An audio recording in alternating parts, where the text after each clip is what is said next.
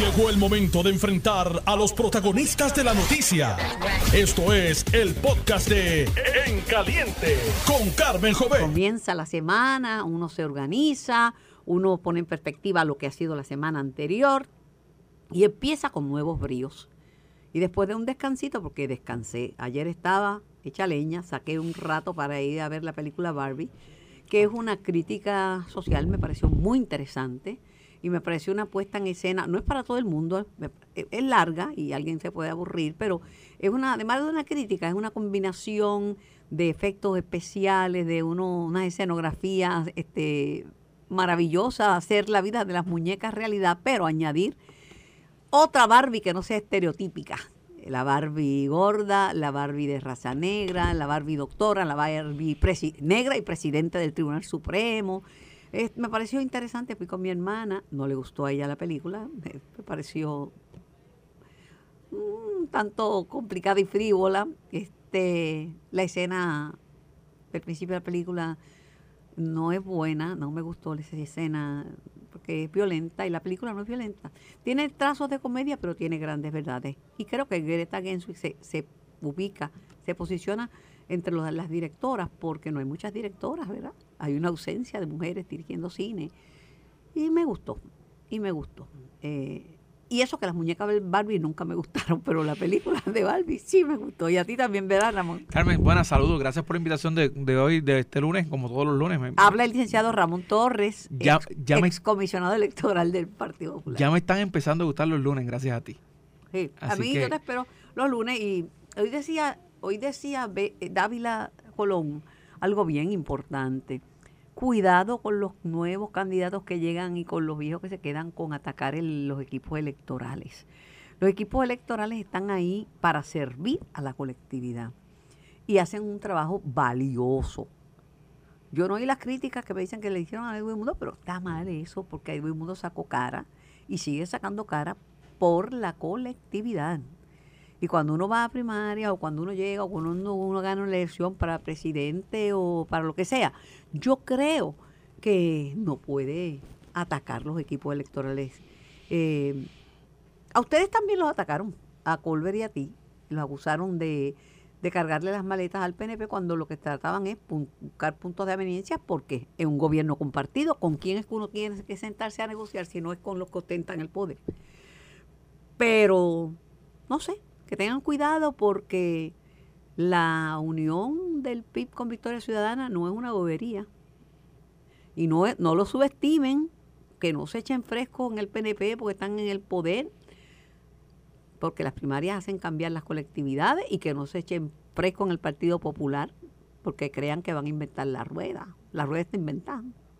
Mira, Carmen, has tocado tres temas importantes allí. Eh, antes de comenzar. Empezando por Barbie. Empezando por Barbie. Pero antes que eso, yo te voy a poner un tema adicional y es que esta es la semana de la prensa y quiero felicitar a todos los que son periodistas, especialmente a su señoría, que yo creo que hace un trabajo, ha hecho un trabajo por los pasados 56 por, los años tú para no yo para yo no meterme en problemas 55 años espectacular hacia el país yo creo yo creo que todos todos los mi generación recordamos a, a Carmen controversial con Carmen Jovet recordamos a Carmen Jovet en Noti 1 pero los que son más viejitos recuerdan las vistas del Cerro Maravilla y recuerdan aquello, la primera mujer en, en, noticias, mujer ancla, y recuerdan esa, esa, esa época que yo no recuerdo porque eso fue en los, 70. Yo era, fíjate, a pesar de que tú eras un niño y, y, ya yo llevaba tiempo, ahora sí nos paramos al lado y dirán, ¿quién será ese señor que anda con Carmen Oye, qué desmejorado se ve Ramón al lado de Carmen. ¿Quién es ese señor mayor que anda con ella, que es serio, que anda engabanado y ella anda con una ropita así?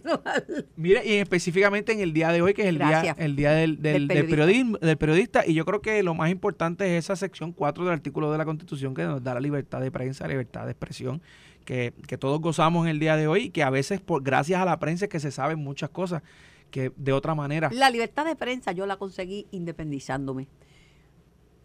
Cuando pude hacer los reportajes que yo quería, las investigaciones que yo quería, porque tenía mi propia compañía, yo misma decidía.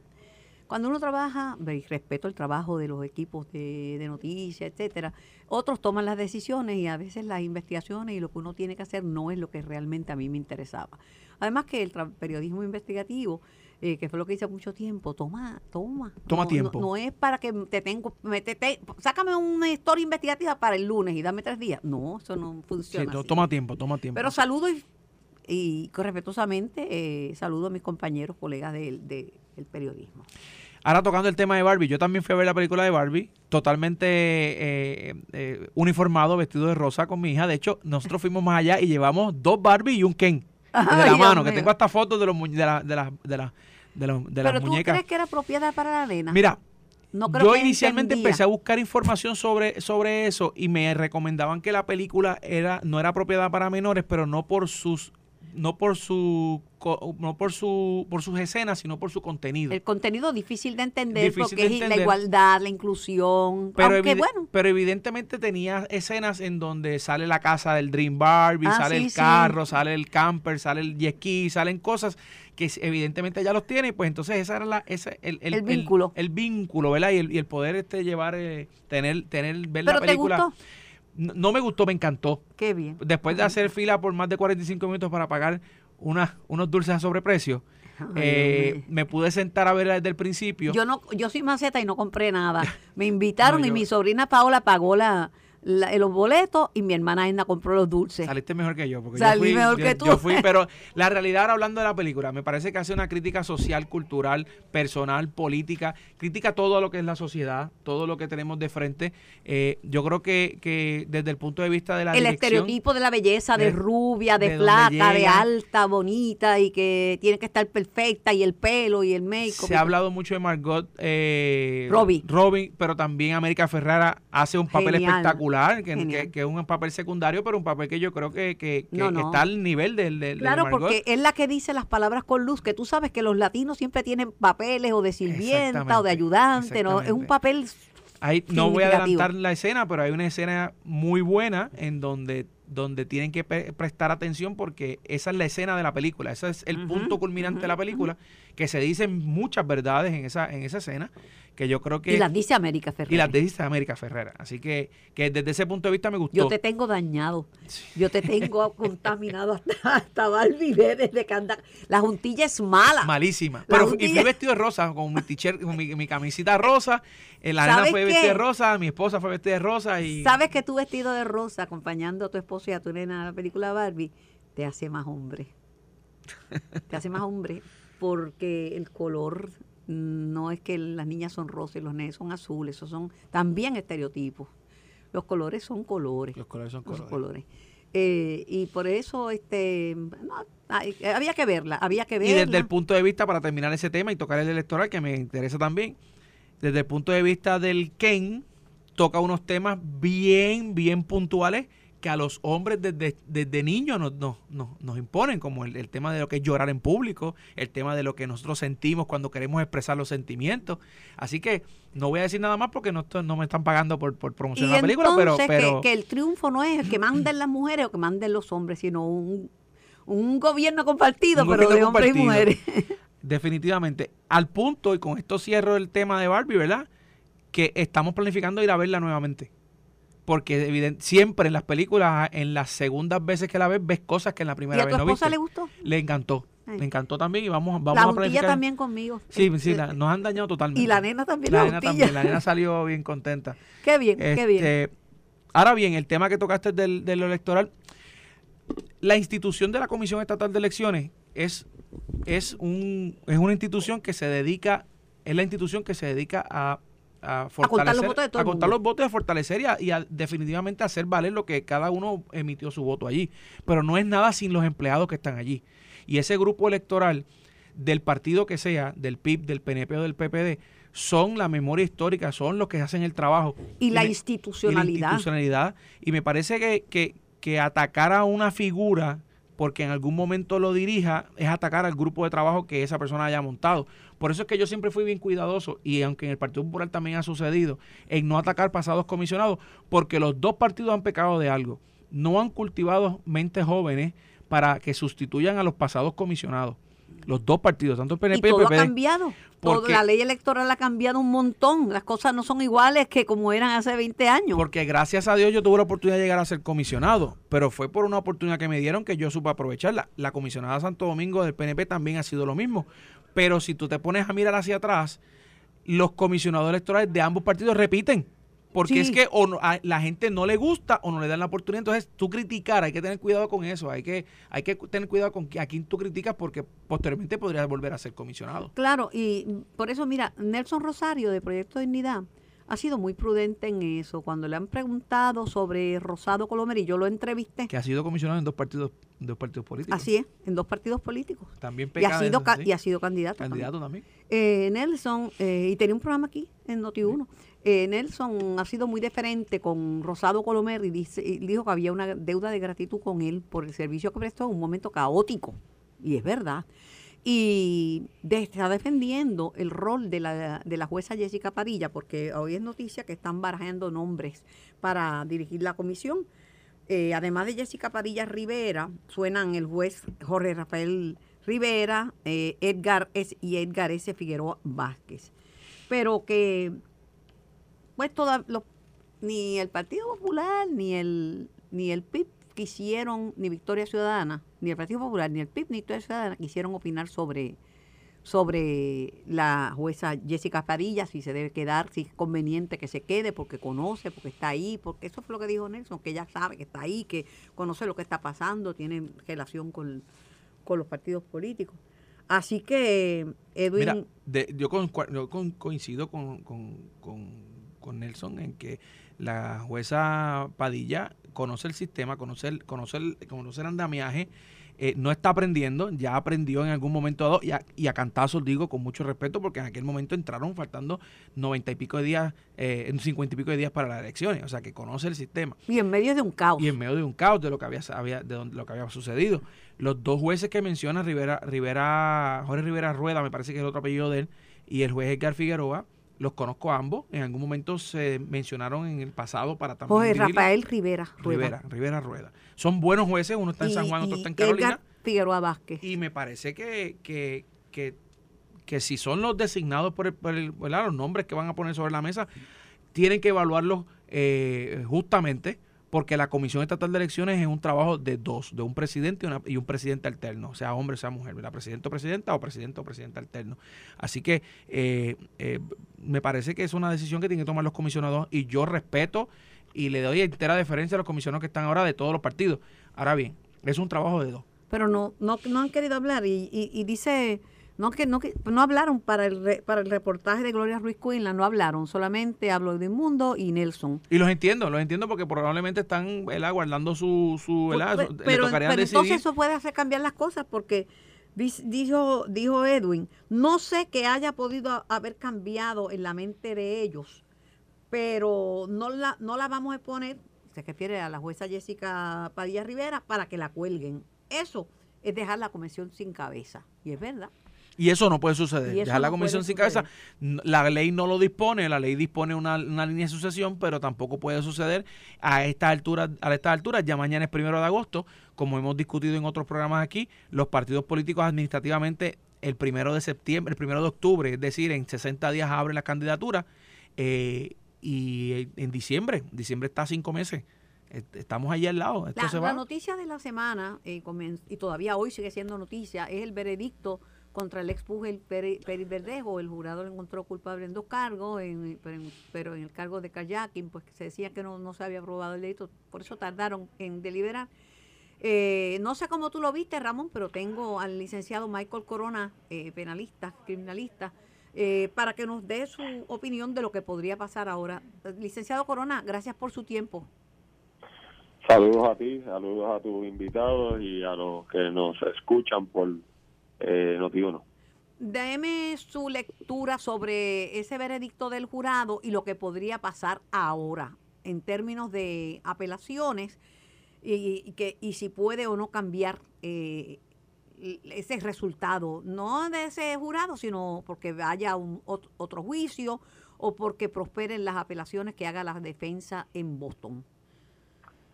Bueno, en este caso habíamos hablado eh, tú y yo eh, las pasadas semanas con relación a que se vislumbraba como posible decisión o, veredicto en el caso y yo le había expresado que yo tenía dudas de que a base de la publicidad que se dio previo al caso de que ese jurado hubiera absuelto al, a Félix Verdejo. Pero sí expresé también que entendía que posiblemente podría ocurrir un mistrial eh, o un hung jury, como se conoce también. En el caso y en efecto lo que pasó fue que la mitad de los cargos se fueron por un veredicto de culpabilidad y la otra mitad eh, no hubo decisión. Me pareció así de mi primera impresión eh, cuando escuché la noticia que yo entendía que el juez eh, le había dado muy poco tiempo al jurado para deliberar y que, digo, en mi opinión, eh, lo que debió haber hecho era extender el periodo para deliberar para que alcanzaran un veredicto unánime, ya sea culpable o no culpable, y así haber terminado con el caso. Pero ¿Usted entiende que se apresuró el proceso yo entiendo que sí, porque eh, la gente dice, bueno, estuvieron dos o tres días, sí, es cierto. Pero hay veces que los jurados, cuando especialmente cuando están así trancados, como pasó aquí, pues se tardan cinco, seis, a veces hasta diez días eh, en, deliberar y encontrar el voto unánime. Y no se hizo.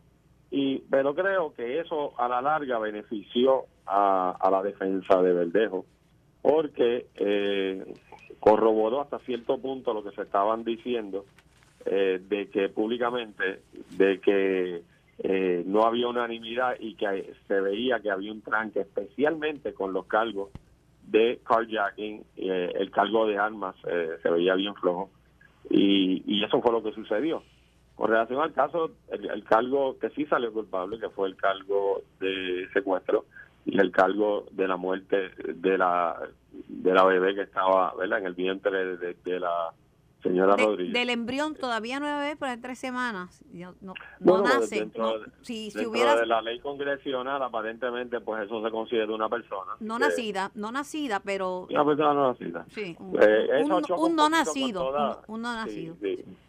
Eso choca un poco con todo este debate, que es otro debate de, de cuándo es una persona y el y el derecho al aborto y ese tipo de cosas, pero nada, eso es otro tema. El, la, la realidad es que en el secuestro hay algunas dudas, porque obviamente en el secuestro no hubo transporte interestatal, eh, que es uno de los requisitos para eh, la convicción por secuestro en la jurisdicción federal. Pero yo no creo que la fiscalía, yo no que yo no sé nada, nada de esto, eh, nada más. Digo, lo que sé en términos generales conozco de, de, de la justicia criminal y del derecho. Eh, pero a mí me parece que la, la, fiscalía no tendría que apelar nada porque eh, con lo que tiene, culpable por secuestro y culpable por asesinato, le puede dar prisión perpetua sin parol, sin, sin libertad, eh, bajo, bajo parol, bajo palabra, este, a, a Verdejo, 125 años, o sea, tener, pero, pero la, la defensa sí tiene, sí tiene para, para ganar examinando eh, no únicamente el testimonio, porque sabemos lo que le espera a, a, a Verdejo, lo que no hizo claro, por lo menos yo no, no, lo oí, no sé si usted lo oyó, no sé si el licenciado Ramón Torre lo oyó, lo que no hicieron claro es lo que le espera a Cádiz, porque si lo que quiere es conseguir un culpable, que, ¿quién más culpable que el que ejecutó el asesinato? Porque póngale que Verdejo, que yo no lo sé, pero que Verdejo le hubiera dicho, necesito que la mates. Si Cádiz dice, no, yo no la voy a matar, ella estaría viva hoy. Claro. de acuerdo a la versión, de acuerdo a la versión de Cádiz, eh, ella estaría viva porque supuestamente Verdejo lo reclutó. Pero eh, hay unas cosas que, independientemente, y tienes razón eh, al tú decir que se está enfrentando a una prisión, de la básicamente de cadena perpetua. Pero por otro lado, la fiscalía le preocupó lo suficiente como para aclarar que era un home jury y que ellos supuestamente iban a apelar. Así que desde el punto de vista público, vamos a llamarlo así, o político, eh, la Fiscalía expresó su preocupación y creo que se, se debe preocupar por la situación que sucedió porque creo que tenían la impresión que esto iba a ser, como dicen en Estados Unidos, slam dunk y salió la situación un poco mucho más difícil para ellos en en el proceso del juicio. Pero hay muchas cosas, ¿verdad? Usted mejor que yo y que Ramón sabe lo difícil que es postular en la, en la federal por lo caro que es el proceso, lo caro que es el peritaje, todo, todo, es bien costoso. Para los fiscales no, porque el Ministerio Fiscal está cubierto por el Estado. Pero para las defensas eh, hay que tomar en consideración muchas cosas, ¿verdad? Eh, los recursos que tenga, tengan para una apelación eh, el dinero para un segundo juicio, si es que se llega a un segundo juicio. Este, y, además que en, todavía no, no sabemos cuál es la sentencia, hay que seguir las guías de sentencia, pero no puede, yo no puedo decir categóricamente que le va a poner prisión perpetua, porque todavía eso no, eso no lo es a esa etapa no hemos llegado. Sí, hay una guía de sentencia que básicamente no obligan al juez, pero sirven, ¿verdad?, como una asesoría al momento de poner la sentencia y por lo general los jueces federales cumplen con la guía. Así que probablemente va a ser una sentencia de por vida. Ahora, eh, en cuanto a los costos del pleito, pues los costos de este pleito se cubrieron con eh, el dinero del Criminal Justice Act, eh, que son unos abogados de la práctica privada que se le paga por hora. Para llevar estos casos, la apelación correrá la misma suerte. Pero llevar, una, llevar un caso criminal por hora es como hacer un pro bono. Porque no, no, te, lo que te pagan a ti por hora por llevar un caso siguiente no, no, no compara con lo, con lo que se cobra por, por, bueno, una, una de las cosas que dijo este Cádiz es que eh, Edwin Prado había pedido 25 mil dólares por acompañarlo a la primera cita con los federales. Correcto, eh, eh, los costos son enormes, especialmente si se pagan privadamente. Si se pagan por el Criminal Justice Act, es por hora. por lo general, hay una lista de abogados que son de la práctica privada que, que algunos de ellos viven de esto y eso es lo que hacen, pero... Pero esta pareja era buena. esta pareja de abogados defensores eran buenos, ¿sabes? Hicieron un trabajo excelente. Excelente. Yo hallo que sí, yo hallo que sí. no son este de los nombres así eh, que suenan, para no mencionar nombres, ¿verdad? Los, que suenan en la federal con mucho bombo y platillo, pero hicieron un, un gran trabajo en un caso que desde antes de que sentaran al acusado ya había sido declarado culpable como por el 80% de la población. Yo, correcto. Yo lo veo así. Yo, de los dos abogados, yo conozco al, licenciado Jason González, que sé que es un licenciado de Cagua, eh, y postula mucho en la federal y es un abogado muy competente. La abogada, eh, no la, en sí no la conozco, nunca la he conocido, pero de nuevo la, pero no son no son así.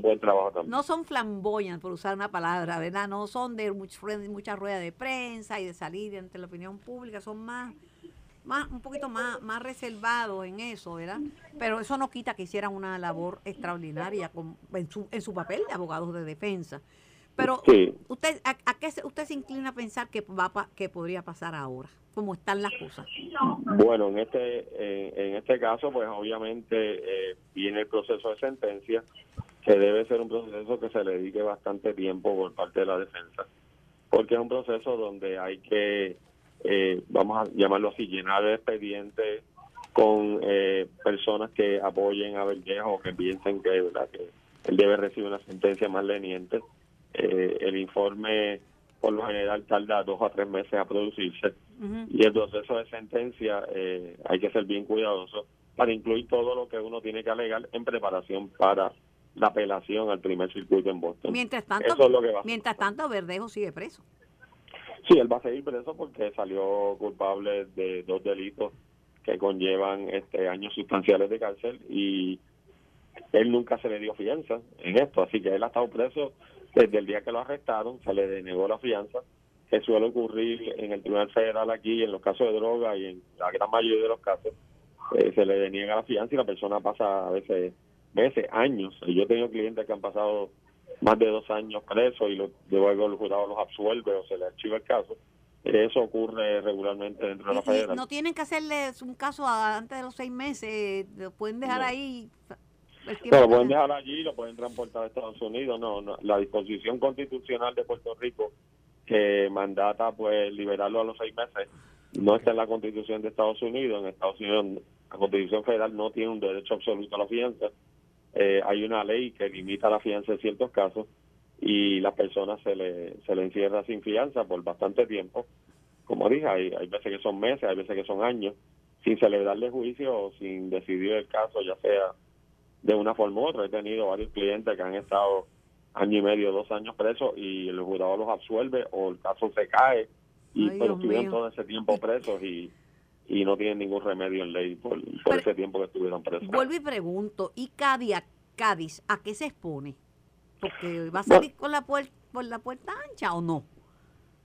Bueno, mi experiencia con estos casos de estas personas que son coautores es que a pesar de que se sigue repitiendo de que si mintió lo van a acusar, eso nunca pasa. Si el acusado sale culpable, le van a dar el acuerdo, probablemente salga bastante rápido de la cárcel. Aunque eh, haya, aunque haya matado a la persona. Sí, esa es la forma que se trabaja esto. Ah, pues tiene un eh, criminal. La federal, la, federal usa mucho los coautores en los casos de droga. Pero entonces tienes, un pero entonces tienes un criminal suelto en la calle y cuál es la ah, justicia. eso es correcto y ese, es el debate que públicamente no se da. Ese punto no lo trajo la defensa, fíjate. Y para mí ese es un punto válido. Y, debe ser, y yo creo que lo trajeron en el contrainterrogatorio, de los beneficios que recibe la persona a su testimonio. Eh, y es uno de los beneficios es que sale rapidito, si está preso sale rapidito de la cárcel y sigue adelante. Eh, hay casos, por ejemplo, de droga en la federal que hay cinco, seis, siete, siete personas coautores testificando. Muchas veces son hasta los jefes de los puntos y salen rapidito a la cárcel. Ay, Dios mío. Pues yo no entiendo la justicia, qué bueno que no seguí por ese curso. Les digo, entiendo la justicia, la ley es la que no entiendo, Michael. No entiendo. ¿Tú, sí, ¿tú querías hacer alguna pregunta o comentario, Ramón? Sí, saludos, el licenciado Corona. Eh, yo, yo, creo que aquí lo más importante es, como bien mencionó el licenciado Corona, es que eh, en la calle, en, la, en los tribunales decimos que eh, Fiscalía pensaba que esto era un burro amarrado para ellos. Es decir, que el caso era un slam dunk para ellos. y, y se demostró que la condición de infalible de la Fiscalía Federal que todo el mundo le atribuye no es correcta. Se atribuyó de que el jurado hizo su trabajo, eh, ¿verdad? No de la manera en que la defensa hubiese querido que saliera absuelto, pero definitivamente de los cuatro cargos, dos no se pudieron poner de acuerdo y evidentemente esto va por una apelación, esos dos que se salieron culpables. Eh, y, esa condición de infalibilidad de la Fiscalía Federal, pues nos hemos dado cuenta que no es, no es absoluta, como todo el mundo piensa. Sí, estoy de acuerdo. Eh, y esa situación de, esa imagen de infabilidad, eh, que siempre están en lo correcto y que siempre son buenos casos. Que son los que, que son los que hacen justicia. Sí, eso, eso no viene bien al sistema ni a la administración de la justicia, porque ningún gobierno es infalible, ningún ninguna fiscalía lo es. Y el hecho de que haya algún tipo de grado eh, de verdad de éxito. Lo que tienen es más recursos, lo que tienen es más recursos. Bueno, recordemos una cosa, la Fiscalía Federal coge sus casos. el fiscal estatal, y yo Te lo asignan. muchos años, no escoge sus casos, que llega el caso y lo tiene que someter. La Fiscalía Federal coge sus casos, los casos que no le gustan, los que se, hemos referido aquí como los burros amarrados, que son los casos que, que ¿sabes? tienes una gran probabilidad de prevalecer, pues ellos los escogen, los casos que tienen que son más flojitos, ellos no los escogen. Y por eso es mucho más fácil ganar si tú escoges los mejores casos que están públicamente, ¿verdad? Eh, es obvio. Eh, mientras que si tú tienes que coger todo lo que te den, como le pasa al fiscal estatal, pues el nivel de, éxito en convicciones pues no, no es tan grande. Pero definitivamente todo caso, pues si no se investiga bien, eh, se puede llevar y convencer a un jurado de que la persona no es culpable pero en eso, en la federal, hay que luchar con esa imagen de que si ellos te acusan es por algo y que por lo general ellos tienen la razón en acusarte. Pero me pareció, volviendo al veredicto, me pareció un veredicto muy bien pensado por el jurado, porque yo estaba pensando por la misma línea, tenía la duda con relación al secuestro, todavía la tengo, eh, de que en realidad hubo un secuestro. Eh, en cuanto a la muerte en sí, me parece que lo que dijeron era que era provocada por la, por la inyección. No, no estoy seguro, pero eso es lo que entiendo que fue la causa de muerte. Y si fue así, pues entonces este, me parece a mí que eso hay que elaborarlo. Pero definitivamente eh, hay unas dudas inmensas en el caso todavía, porque hay mucha gente que participó, que está en la periferia, que uno los ve como con posible motivación para haber efectuado este asesinato y esas personas eh, quedaron, a mi, a mi entender, impunes, o no está bien claro qué pasó allí. Me, parece que la, participación del licenciado Prado tampoco quedó clara. Y que usted, usted me había dicho que por la séptima enmienda Prado tendría que declarar que eso no se va a quedar así en, en, silencio, o eso lo, lo archivan. Bueno, yo ellos querrán archivarlo, pero después que le echaron la culpa a Prado, pues no lo entonces se pusieron a testificar. Pero bajo la sexta enmienda, eh, Prado no tenía ningún tipo la sexta enmienda corrido, no la séptima, la sexta. Con los Cádiz, con, sí, sí, sí. con Ricardo Cádiz ni con Luis Cádiz, porque ellos básicamente hablaron de lo que dijeron ellos en privado, por lo tanto renunciaron a ese privilegio. No hay ningún privilegio allí. Él podía haber testificado y me parece que hubiera sido valioso que él se sentara y hubiera sido interesante ver si él admitía que él le había dicho al testigo que mintiera, que lo dudo. Y que, y eh, que, y que Verdejo lo iba a chotear, que más vale que lo choteara primero. Y, y si decía lo que decía el testigo, eh, el licenciado Parado está en problema con su título y si no y si lo refutaba pues ayudaba a la defensa así que eh, me parece a mí que por eso fue que la fiscalía se opuso pero yo creo que en justicia debieron haber permitido que la defensa sentada al licenciado Prado eh, y que él dijera lo que tenía que decir porque me parece que eso era importante porque si tu testigo principal está alegando que mintió no porque él es un mentiroso, sino porque un abogado le dijo que mintiera. ¿Eso es serio? Yo creo que era pertinente sentar a ese abogado. Gracias, licenciado Corona, por su tiempo. Gracias por su colaboración. Agradecida siempre. Bien, siempre a tu orden. Saludos. Pero un regaño antes. Ah. Te escribí, llámeme por favor. Que parte de las tres palabras no entendió. Llámeme por y favor. Pero la llamada a las cuatro, por favor. ok. Eso era un regaño. Esto era un regaño por no haber ido a ver la película de Barbie vestido de color de rosa. Ramón Torres admitió que fue, ¿sabes? Para que lo sepa. ¿Quién fue? El licenciado Ramón Torres con su esposa y la nena, vestido de color de rosa. No, yo, Está buena, no tiene que ver con las muñecas, ¿sabes? Tiene que ver con la sociedad, los roles, la injusticia, el amor por la perfección y la belleza, el no ser inclusivo con la gente que está más gordita o que no tiene la belleza de la rubia glamurosa. Está interesante, ¿sabes? No es, no es de muñeca, es de, es de, es de la igualdad. La, la presidenta del, del Supremo de Barbie es una mujer negra. Está bien interesante, bien, bien interesante. Bueno, yo espero, yo espero que salga por televisión. Ok, gracias, licenciado. Me voy a la pausa, regreso con más de En Caliente. Estás escuchando el podcast de En Caliente con Carmen Jovet de Noti1630. Por Noti1630 y por el 94.3 FM en la compañía del licenciado Ramón Torres. Eh, y hablando de las noticias más importantes, ya que vimos el, el caso Verdejo, tengo al ingeniero Francisco Berríos en línea. Buenas tardes, ingeniero Berrío. Buenas tardes, Carmen. Saludos, saludos a toda la audiencia. Ingeniero, ha hecho un calor infernal, no únicamente en Puerto Rico, en todo el Mediterráneo. El Mediterráneo está ardiendo, la isla de Roda se quemó, que era verde, era una esmeralda en el mar Mediterráneo y ahora es negra. Y los fuegos en España han sido, y los de Canadá dejaron con esa estela de, de humo y de contaminación buena parte de los Estados Unidos. O sea que eh, hay que explicarle a la gente, ingeniero, eh, el problema de la generación y versus la demanda de energía que hemos tenido y que ha tenido el planeta en este verano.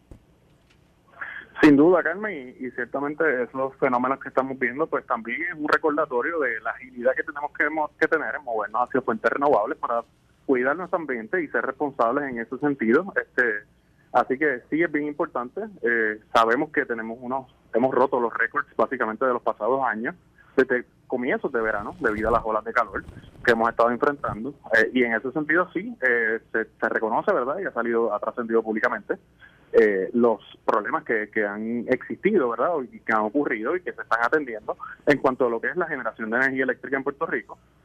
y pues obviamente son, son problemas que sabemos este, que vienen eh, de años eh, de, estar eh, desatendido lo que es los mantenimientos correspondientes de diferentes atrasos que hemos tenido ciertamente desde el pasado desde, el, huracán Fiona tuvimos una serie de eventos que sin duda pues las unidades de generación existentes pues hemos tenido que, estar utilizando y además la demanda la demanda por la electricidad es mayor que la generación Correcto, en, en, en, la realidad es que sí, tuvimos, hemos tenido eh, días donde hemos tenido problemas bien serios y donde hemos estado con insuficiencia de, generación y eso pues lo, es lo que ha causado eh, en su momento que han, han habido que realizar los llamados relevos de carga para poder este mantener el sistema básicamente eh, arriba. Eh, un sistema eléctrico ciertamente no puede nunca, eh, físicamente no puede tener más demanda de lo que es la generación disponible. Así que sí, es, una,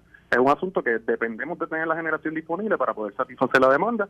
Han habido situaciones este, igual que, que había ocurrido anteriormente, igual que está ocurriendo en otras jurisdicciones, este, donde hemos tenido... también en Estados Unidos ha habido esto hay problema también de, generación porque los picos que eran a cierta hora subieron y ahora es más temprano.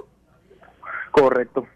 Sí, eso, eso, eso es un reto eh, que tenemos a nivel global, eh, aunque sí están habiendo ajustes a nivel de, que hay una reducción en lo que es el consumo de energía, digamos, acumulado, ¿verdad? Este, en el total de kilovatios hora, sí seguimos viendo, ¿verdad? Unos incrementos sustanciales eh, y unos picos, ¿verdad? Que ciertamente pues eh, requieren de, capacidad para poder atender. Ingeniero Berríos, no lo he presentado, qué barbaridad. El ingeniero, el ingeniero Francisco Berríos Portela es el secretario auxiliar de Asuntos Energéticos adscrito a Fortaleza. Y de hecho, usted ha dicho que la Fortaleza no le pierde el rastro general a Puerto Rico. Tampoco se lo puede perder a Luma. Definitivo, definitivo. Seguimos, este, como, como bien salió reseñado en la entrevista, en una entrevista esta mañana en los medios, obsesionados con el monitoreo constante, eh, dando seguimiento a todo lo que son los avances en las diferentes iniciativas, y, eh, ciertamente lo que es la generación, pero, pero bien importante también lo que es la transformación de la red eléctrica. Por más fiscalización que haga la, que haga la, la oficina que usted dirige, de Genera o de Luma, la verdad es que si hubiera estado la Autoridad de Energía Eléctrica, hubiera habido exactamente el mismo problema, porque es un problema de generación que venimos arrastrando. Ciertamente, eh, las unidades que han que han tenido fallas recientemente son unidades que llevaban llevan teniendo fallas este anteriormente, sí que tienen eh, que corregirse, que se están atendiendo. la gente se agalla con Genera porque es el último que llegó, ¿ves? Pero la verdad que la, en tiempo de la Autoridad de Energía también, también era lo mismo, en la generación. Sí, hace, hace apenas básicamente eh, un poco más de un mes estábamos en situaciones donde veíamos las mismas unidades básicamente eh, en constantes fallas y, sí eh, que se han ido atendiendo, que se han ido estabilizando y, son asuntos puntuales que se están atendiendo. Hay que eh, reconocer también la existencia que nos está dando el gobierno federal a través de la generación temporera, que nos está precisamente ayudando a estabilizar lo que es el sistema de generación con generación temporera que está implementando. ¿Usted sabe lo que es un yello?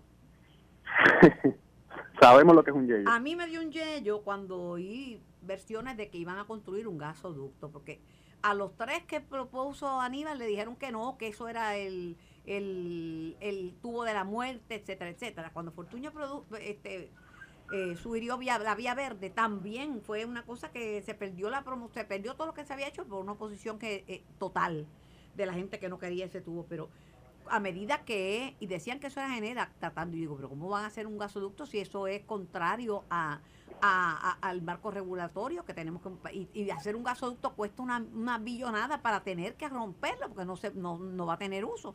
Pero después he visto, y con la entrevista suya, pues más me aclaro, que estamos hablando de un tubo de 220 pies.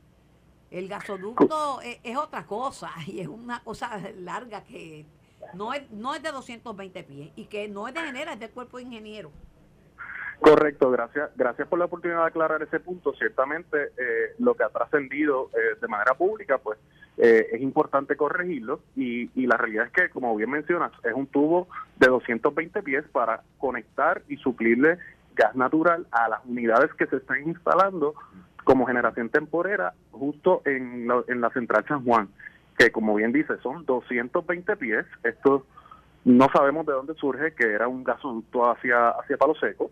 Eh, la ruta hacia Palo Seco estamos hablando de un par de millas, así que eh, es bien distinto, como bien mencionas, es, un, tubo que básicamente va a suplir a esos generadores temporeros con gas natural. Esos generadores temporeros tienen la capacidad también de utilizar diésel eh, y, y, obviamente queremos eh, verdad que, sea lo menos impactante para el ambiente y lo más costo efectivo esto es un asunto que lo está lo contrató el cuerpo de ingenieros a través de, de la asignación de FEMA que nos está apoyando en lo que es la generación temporera para Puerto Rico. también recuerdo que recuerde que recuerde la gente que los que tenemos en nuestros techos eh, placas fotovoltaicas le estamos vendiendo, digo, a base de un crédito, no es que nos pagan en dinero, pero le aportamos una cantidad de, de, kilovatios hora que hacen menos largos y menos frecuentes los, eh, los apagones. Y si seguimos creciendo como industria, pues más todavía también aportamos, porque no es únicamente lo que puedan poner por un,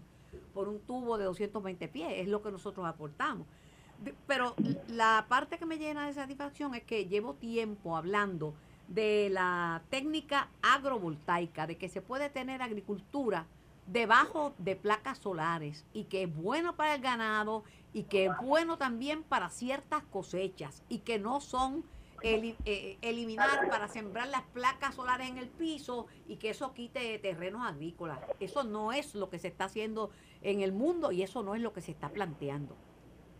Ciertamente, eh, Carmen, y, es bien importante ese tipo de desarrollo que, estamos buscando promover. Hay que aclarar también, igualmente en Puerto Rico, hoy en día proyectos este, como las llamadas fincas solares, ya coexisten algunos de ellos con alguna actividad de, agricultura. En, el caso, por ejemplo, de la finca solar que ubica en el municipio de Guayama, hoy en día tiene un pastoreo de ovejas que ayuda al desarrollador de ese proyecto a mantener lo que es la vegetación y a la misma vez pues ese pastoreo de ganado pues ciertamente tiene otro propósito, ¿verdad? Eh, que, que también, ¿verdad? Vemos cómo pueden coexistir. Hay múltiples vertientes de lo que son eh, proyectos de agrivoltaics y estamos, ¿verdad?, buscando apoyar ese tipo de iniciativas. Igualmente los propios desarrolladores de los proyectos del Tranche One también están en, en, la búsqueda de soluciones que sean eh, combinando actividades agrícolas con el desarrollo de, los parques solares que nos van a ayudar a alcanzar las metas energéticas en Puerto Rico. Un favor, y con esto lo dejo, porque sé que tiene una reunión importante. Dígale al nuevo líder de, Luma, a Juan Saca, que hable. Siguen con el mismo problema de que no hablan. No comunican. Estamos, no comunican. Estamos en, conversaciones. Iván Baez habla demasiado, pero, pero los, los de Luma no comunican. Eh, le llevaré el mensaje, Carmen, y, obviamente siempre también yo, ¿verdad?, esté disponible para, ah, poder atender cualquier asunto. Mire, el mensaje es sencillo, dígale que yo no como gente los lunes. Perfecto, se, lo dejaremos saber.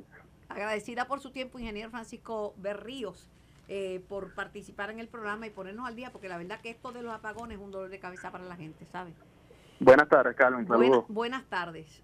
Eh, una persona joven, Francisco Berrío, Ramón, pero súper competente, ¿sabes? Súper competente. Y comunica muy bien. Comunica muy bien. Es la primera vez que lo escucho en una entrevista así, ¿verdad? Lo había leído esta mañana en la prensa, pero comunica muy bien. Me parece que, explica las cosas sencillas, no, no, no, se, no se va por la tangente, contesta bien las preguntas y yo creo que eso es lo que hace falta. Además que no es por nada ni nada, pero la entrevistadora, la señora esa, mm. come, vive, sueña energía. No, por supuesto. Y tiene un compromiso con, con esa ley, porque las leyes son para respetarla, no para tenerla y para no pasarle por el lado. Y porque lo que es bueno para mí, yo quiero que lo compartir con otras personas, ¿verdad? Yo la gente me quiere porque me respeta, porque sabe que yo no una cosa mala no se la voy a recomendar, no se la voy a recomendar. Y simultáneamente el gobierno de los Estados Unidos volvió a comprometerse, ahora van a dar más dinero, más dinero para, para, para los sistemas fotovoltaicos, eh, otra asignación millonaria que está súper, súper buena. Eh, bueno, la política. Estamos a ley de menos nada para para las elecciones generales ya, ya abrieron las compuertas y están en carrera, como dicen en el, Podemos eh, Camarero. Pero vuelve el tema de las primarias. Las primarias, ¿cómo serán? Charlie no quiere primarias, prefiere que sea un solo candidato y que no haya primarias, porque ya vivió la experiencia y dice, eso es más malo que un Limber de gas y en el Partido Nuevo Progresista están aterrorizados porque tampoco los números son tan buenos para nadie, ni para los populares ni para el PNP. Esto está repartido entre cinco partidos y un y un, eh, una, delegación de una sola persona que es el independiente Vargas Vidot. Eh, ¿Cómo lo ve usted el proceso primario? Las primarias no hay quien las despinte, las primarias en ambos partidos políticos principales, tanto el PNP como el PPD.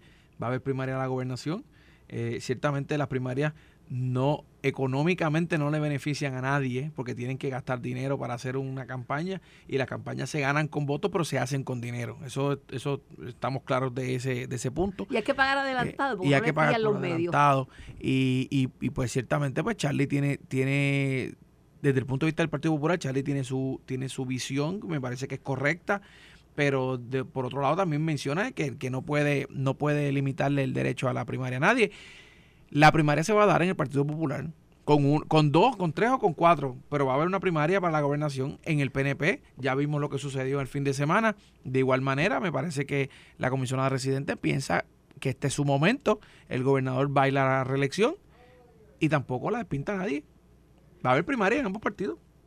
Este, en dignidad va a haber, yo no sé si va a haber primaria o un método alterno, pero hay un reto.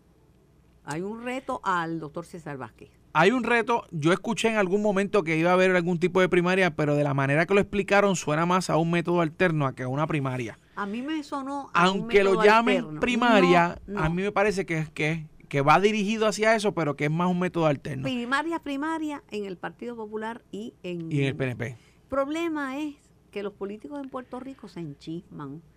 Eh, entonces, cuando pierden, se llevan el bate, la bola y las bases también. Las bases, cierran, cierran le ponen un candado al parque y, cierran la cantina. Imagínate, entonces se acabó. Se acabó todo. Y hace falta, porque, porque nadie tiene todos esos números absolutos. Lo único que sacó buenos números en el pasada, la pasada elección fue la estadía.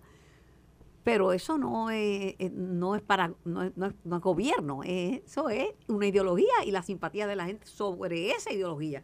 Pero los partidos están bastante pegaditos y la combinación, la unión entre Victoria Ciudadana y el PIB este, no es para subestimar. Yo no subestimo nada.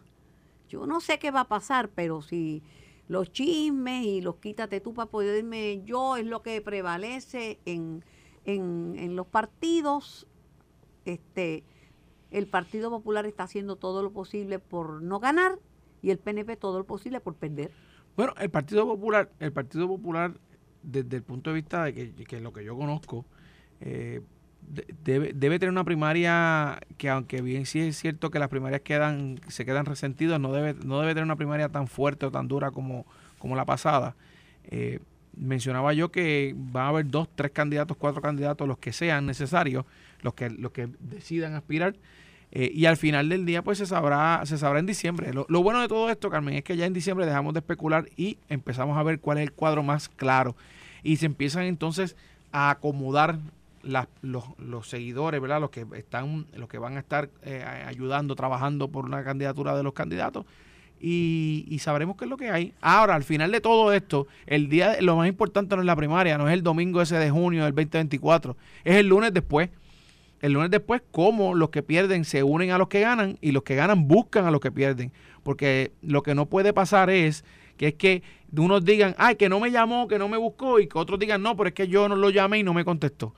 Hay que dejarse de eso y, y si tú, usted lo llama, usted gana y usted lo llama y no le contesta, pues usted vuelve a insistir y, vuelve a insistir y, vuelve a insistir. Y cuidado con lo que le diga al contrincante en esa primaria porque todo puede ser usado en su contra. Y que al final del día tiene seguidores, que esos seguidores finalmente usted los necesita porque si no los si no los tiene en la elección no, no llega a ningún lado. David Colón dice, en la del PNP es un problema, porque imagínate cómo Jennifer va a decir que el gobernador, que ella es mejor que el gobernador, que el gobernador no ha hecho lo que tiene que hacer si corrieron juntos en la papeleta.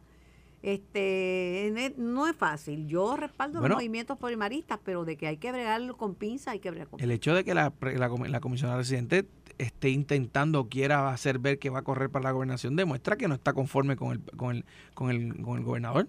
O sea que si la, si la, si los números y lo que dicen por ahí es cierto, de que por lo menos la mitad del PNP está con Jennifer, pues la mitad del PNP no está de acuerdo con lo que el gobernador está haciendo, está en contra de lo que está haciendo. Bueno, entonces, allá en el Congreso hoy sale un artículo de José A. Delgado, le gana la solución al dilema colonial. El Senado Federal le da la espalda al estatus. A diferencia de la Cámara, desde hace una década no convoca a una audiencia sobre la condición política de la isla. Este martes se cumplen 10 años de la más reciente vista pública del Comité de Energía y Recursos Naturales del Senado dedicado al debate del estatus. Adiós, mira Quiquito Meléndez hablando de él por la espalda y de hace entrada. Quiquito, saludos. hablando sobre la sobre las primarias y lo que de, cómo debe conducirse una primaria, los enchismados, este los que no saben los que no saben pasar la página. No y la, la, la, pregunta principal es si hay o no hay primaria. No hay primaria. Esto está muchacho eso va a haber una esto está casado. En el Partido Popular o en el en el, Partido Popular y en el PNP también. Si te reíste, ya me diste la razón. Bueno, mira, la, verdad del caso es que todo es posible. Y yo voy y lo repito, te lo dije la vez pasada, lo repito ahora, ella lo ha dicho públicamente. Eh, si estamos hablando de la, comisionada residente Jennifer González, ella está evaluando seriamente la posibilidad de aspirar a, la gobernación de Puerto Rico. Y ella va a hacer un anuncio. ¿Cuándo lo va a hacer? Cuando ella entienda que es el momento apropiado, ella va a hacer el anuncio de si aspira o no aspira a la gobernación. ¿Quién atacó a Edwin Mundo del grupo de Jennifer? Que yo sepa nadie. ¿Por qué? Porque estaba oyendo a Dávila Colón que estaba haciendo una exhortación a que no empilaran los cañones ni contra Edwin Mundo ni contra la licenciada Vanessa Santo Domingo, porque ellos son funcionarios institucionales que van a estar ahí y que al que gane si hay la primaria le van a costar contar los votos. La persona, la persona este, ¿verdad? que va a estar a cargo del equipo electoral de Jennifer González y eso está, eso ya se anunció, es el licenciado Aníbal Vega Borges, eh, que es íntimo amigo, ¿verdad? De, de Edwin Mundo. Yo fui comisionado electoral alterno cuando Edwin Mundo era comisionado electoral. Así que este conozco la, relación de, Edwin con nosotros y de Vanessa con nosotros es estrecha, porque somos estadistas PNP y hemos trabajado juntos y en otros grupos, ¿sabes? Este, en grupos distintos. Pero al final del día... No, es que lo quieran porque es bonito, es que Edwin maneja bien el tema electoral. Eh, Edwin es una de las autoridades electorales lo saben los, populares que, le, que, le, comieron los dulces en varias ocasiones. No, no, no. no, A ti no, a ti no. Pero... somos diabéticos y no le cogemos dulces a nadie. lo segundo es que ciertamente hubo una circunstancias que hay que trabajar la mejor para las próximas elecciones, pero comerle los dulces no, porque ganamos la, la Cámara, el Senado y 41 alcaldías. Si vamos a ver. Pero en los pleitos que llevaron a la, a la, a la al tribunal, Vanessa ah, bueno, Santo estaba invicta. Pero cuando, bueno, en, en mi incumbencia no. Vamos a empezar por ahí. Segundo, cuando uno va al tribunal, uno tiene que llevar dos sacos, uno para ganar y uno para perder. Siempre pasa. Siempre pasa. Y ciertamente uno tiene que saber los casos que se llevan. Pero el, el, saco que ella llevaba bien cargadito, el de los de ganar. Bueno, en mi incumbencia no. Pues está bien. Pero si una sola, una cosa es cierta, y me parece que Quito tiene que estar de acuerdo conmigo en esto. Desde hablando desde, desde puramente administración política de un candidato, no de los partidos, de un candidato, esas, esos anuncios a la gobernación y a las, a las primarias de ambos partidos se tienen que dar próximamente, yo creo que ya entre agosto agosto, principios de septiembre. A trabajar, porque hay algo bien importante, que yo lo dije aquí, que el, el representante no había llegado. Las campañas políticas se ganan con votos, pero se hacen con dinero. Oh, y hay, que, empezar a recaudar. dinero y hay que recaudar y entonces el, la, el mientras más rápido hay que, hay que empezar a recaudar y evidentemente la comisionada residente ha recaudado una cantidad de dinero porque porque a, esta fecha, a esta hora que estamos hablando, ya baila la reelección de comisionada residente, no ha hecho eh, el anuncio, pero una vez haga el anuncio para la gobernación, evidentemente eso eso eso fundraising aumenta. Esto fue el podcast de En Caliente con Carmen Jovet de Noti 1630. Dale play a tu podcast favorito a través de Apple Podcasts, Spotify, Google Podcasts, Stitcher y notiuno.com.